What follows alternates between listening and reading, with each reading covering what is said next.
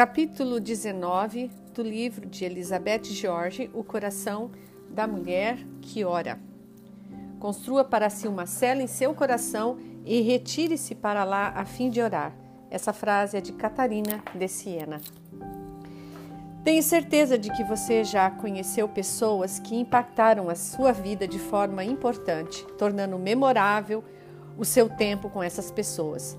Bem, foi isso que aconteceu comigo em um maravilhoso fim de semana no belo estado de Washington. Após um evento de mulheres, eu passei a noite na casa de uma das organizadoras do retiro para que eu pudesse pegar o primeiro voo para casa na manhã seguinte. Ao nos sentarmos na cozinha, Jennifer e eu começamos a nos conhecer melhor. E ela contou-me a história de como ela e o esposo tinham adquirido a casa deles. Eles haviam comprado a casa da mãe dela após a morte do pai, quando sua mãe decidira mudar-se para um lugar menor. Então Jennifer compartilhou mais detalhes em um nível pessoal. Ela disse: Nós reformamos a casa inteira, mas havia uma coisa na casa na qual eu não conseguia tocar e essa coisa é o balcão da cozinha. Aí ela explicou. Durante toda a minha vida, todas as manhãs, quando eu descia depois de acordar, a primeira coisa que eu via era a minha mãe sentada bem aqui, no fim deste balcão, orando. Eu não fui capaz de tocar nele, era o lugar de oração da minha mãe. Mas a história continua. Na manhã seguinte, quando desci as escadas que davam para a cozinha, lá estava a minha anfitriã, sentada em uma banqueta no final do balcão da cozinha, com a sua Bíblia e o seu caderno de oração espalhados, tendo o seu tempo de oração. Você adivinhou. Jennifer também havia tornado aquele balcão o seu lugar de oração. Há um lugar apropriado para orar? Conforme já notamos, nós podemos orar a Deus em qualquer momento. Seja de dia ou de noite, Deus nunca dorme está sempre disponível, segundo o Salmo 121, 3. Seus ouvidos estão sempre abertos aos justos e ele ouve as suas orações. 1 Pedro 3,12. Porém, peguemos o nosso desejo de responder ao chamado de Deus e de descobrir a fórmula dele para a oração efetiva e perguntemos: há um local correto ou apropriado para orar? Querida irmã, os verdadeiros crentes de coração limpo podem aproximar-se de Deus em qualquer lugar com suas orações. Isto era verdadeiro nos tempos do Antigo Testamento. Por exemplo, o rei Davi orou em uma caverna, os israelitas oraram no deserto, Elias orou em um quarto na parte de cima de uma casa, Daniel orava em seu quarto, marinheiros oraram em seus barcos, Pedro orou em um eirado, Lídia e um grupo de mulheres oraram juntos do rio. Paulo e Silas oraram em uma cela de prisão. Paulo e os discípulos em Tiro oraram na praia. O povo de Deus pode orar em qualquer lugar. 1 Timóteo 2,8. E isso inclui você e eu. Nós podemos orar em qualquer lugar, a qualquer hora. Nós podemos orar enquanto estamos trabalhando, enquanto estamos no chuveiro, enquanto estamos pilotando um avião, enquanto estamos ajoelhados em nosso jardim, arrancando ervas daninhas ou enquanto estamos no balcão da cozinha, como aquela amiga fez. Minha jornada a um local de oração. Eu estava pensando sobre a minha vida de oração, sobre a jornada de oração que tenho percorrido e sobre a variedade dos meus lugares de oração. Meu primeiro local de oração foi a mesa de café da manhã. Um bom, uma boa área, grande o suficiente para todas as minhas coisas de oração. Durante anos eu fiz minhas orações ali. Então, alguns anos depois, eu troquei o meu local de oração para o sofá. Eu usava o sofá, o chão e a mesinha de café, cada centímetro quadrado, com todas as minhas ferramentas de oração e orava para o contentamento do meu coração. Depois que nós nos mudamos, meu próximo local de oração foi a cama. O cobertor elétrico estava lá para as manhãs frias e a luz era boa. Havia bastante espaço no criado mudo para minha Bíblia, para meu caderno de oração, para os marcadores coloridos e, é claro, para uma caixa de lenço. Eu podia espalhar todas as coisas na cama: livros, comentários, livros de oração, blocos de nota, tudo estava bem ali. Esse era o meu local favorito para orar naquela época. Mas com o passar do tempo, eu mudei para o sofá no meu pequeno escritório. Lá eu tinha uma estante que ia do chão ao teto, onde estava disponível todo tipo de ferramenta que eu pudesse precisar durante o período de oração. Meu caderno de oração estava lá, como de costume, de frente, no centro. Nesta época, na minha vida espiritual, eu descobri que quando estava no meu local e no processo de oração, eu sentia uma urgência de registrar as coisas em um diário. Portanto, um pequeno volume de couro tornou-se outro companheiro de oração. Eu queria registrar as promessas de Deus enquanto eu as estava lendo e depois usá-las como quando fosse me aproximar de Deus. Na medida em que os meus esforços de oração evoluíam e cresciam, eu adicionei uma pilha de cartões para escrever pedidos especiais para carregá-las comigo a fim de que eu pudesse estar sempre orando por aqueles assuntos mais importantes e queridos do meu coração. Mas eu tenho que relatar que o meu caderno tem sido o esteio e a ferramenta número um durante os 20 anos da minha jornada pessoal de oração. Eu mantenho nele todo tipo de lista de oração. Por exemplo, eu tenho uma página para minha própria lista pessoal, depois uma lista da família e uma lista das pessoas. Nós já discutimos a necessidade de uma lista de decisões a serem tomadas. Depois eu tenho uma lista de manutenção para orar sobre as disciplinas cristãs nas quais tenho buscado amadurecer.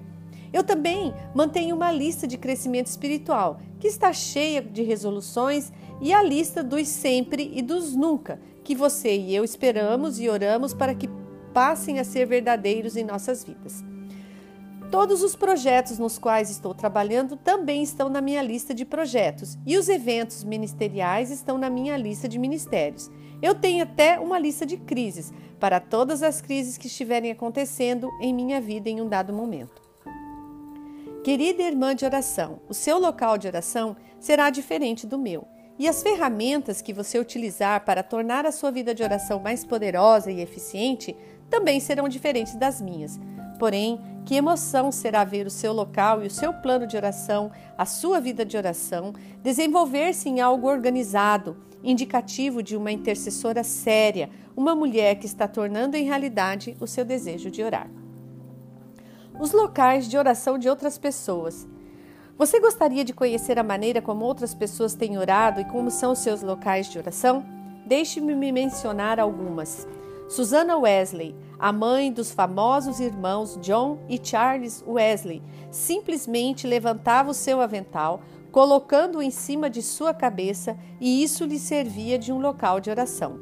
Talvez este seja o único lugar que ela pudesse encontrar para orar. Ela teve 19 filhos, porém nove morreiros, morreram antes dos dois anos de idade. E ficaram dez. E essas dez crianças vieram reconhecer o avental de sua mãe como um sinal. Não perturbe. Mulher orando. John Wesley, filho de Susana e o fundador da Igreja Metodista, tinha uma câmara de oração em sua casa. Quando Jim e eu estivemos em Londres como parte de um tour bíblico para a Terra Santa, nós entramos na casa de John Wesley e, de fato, ficamos em pé dentro da sua câmara de oração privativa, a qual tinha sido cuidadosamente preservada exatamente como era. Este era um pequeno cômodo do lado de fora do seu quarto de dormir não havia nada naquele lugar, exceto uma mesa com um castiçal, um Novo Testamento grego sobre a mesa e um pequeno banco, um tipo de banco para se ajoelhar. O guia turístico nos disse que este pequeno cômodo, este quarto de oração, era a casa de força metod... da Igreja Metodista. Era o local de oração do Sr. Wesley. Você tem um local de oração, ou mais importante, um hábito de orar que os outros apontam como a casa de força da sua vida, da sua família, do seu ministério? É dito que John Fletcher, o teólogo metodista do século XVIII, manchou as paredes de sua câmara de oração com os suspiros das orações que eram elevadas do seu local de oração. Os primeiros homens africanos convertidos ao cristianismo eram muito sinceros e constantes em suas devoções pessoais. Cada homem costumava ir a uma mata para ter um local privado para orar. E a rotina de andar marcava a grama com caminhos distintos quando era pisoteada. Bastava um olhar e todos já podiam perceber que alguém era fiel na oração, porque esses caminhos eram claros. Porém, se alguém começasse a negligenciar o seu tempo de oração, isso também ficava evidente, e logo um dos seus irmãos em Cristo poderia chegar e dizer: Irmão, a grama está crescendo no seu caminho. E eu pergunto: como está o caminho do seu local de oração? Está bem usado ou há gramas crescendo?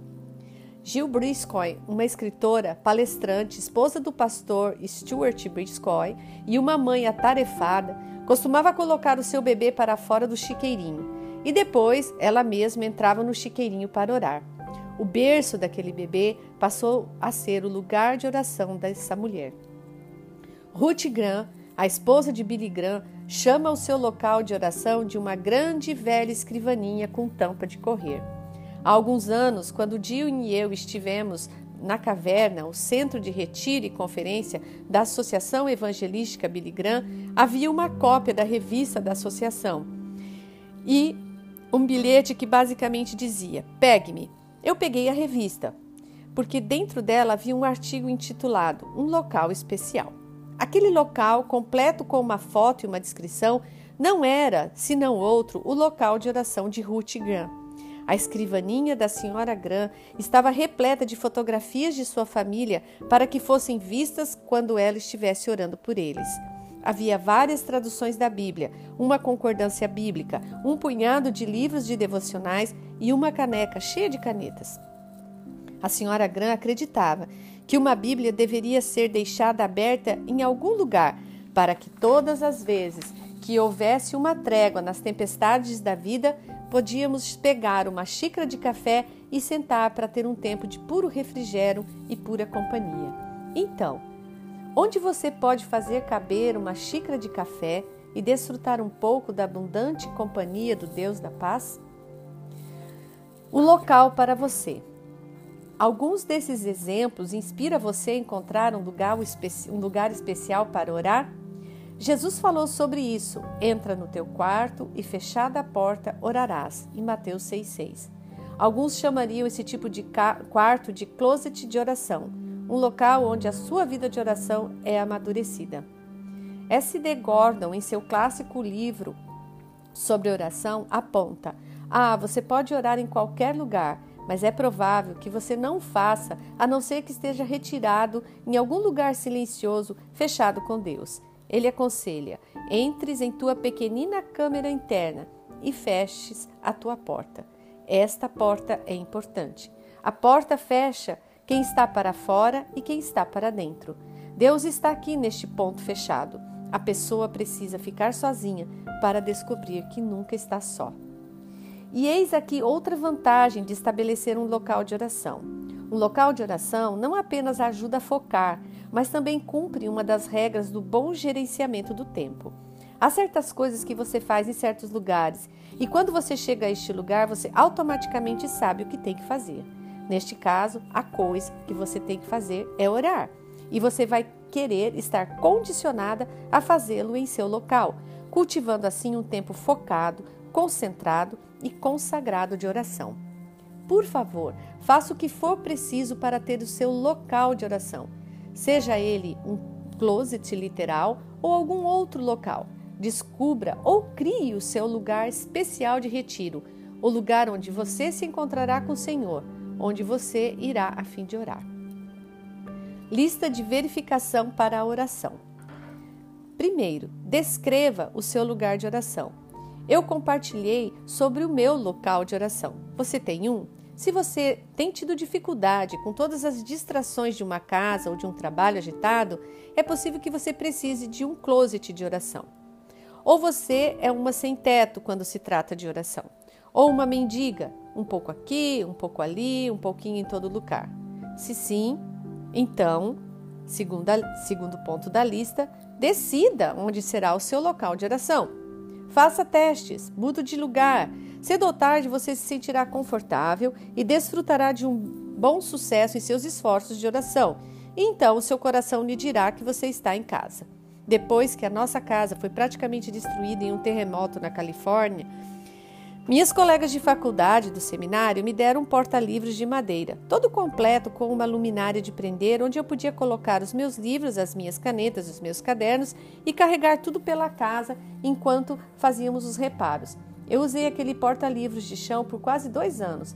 Talvez um porta-livro ajude a iniciar sua jornada em direção a encontrar o seu local. Providencie o que está faltando.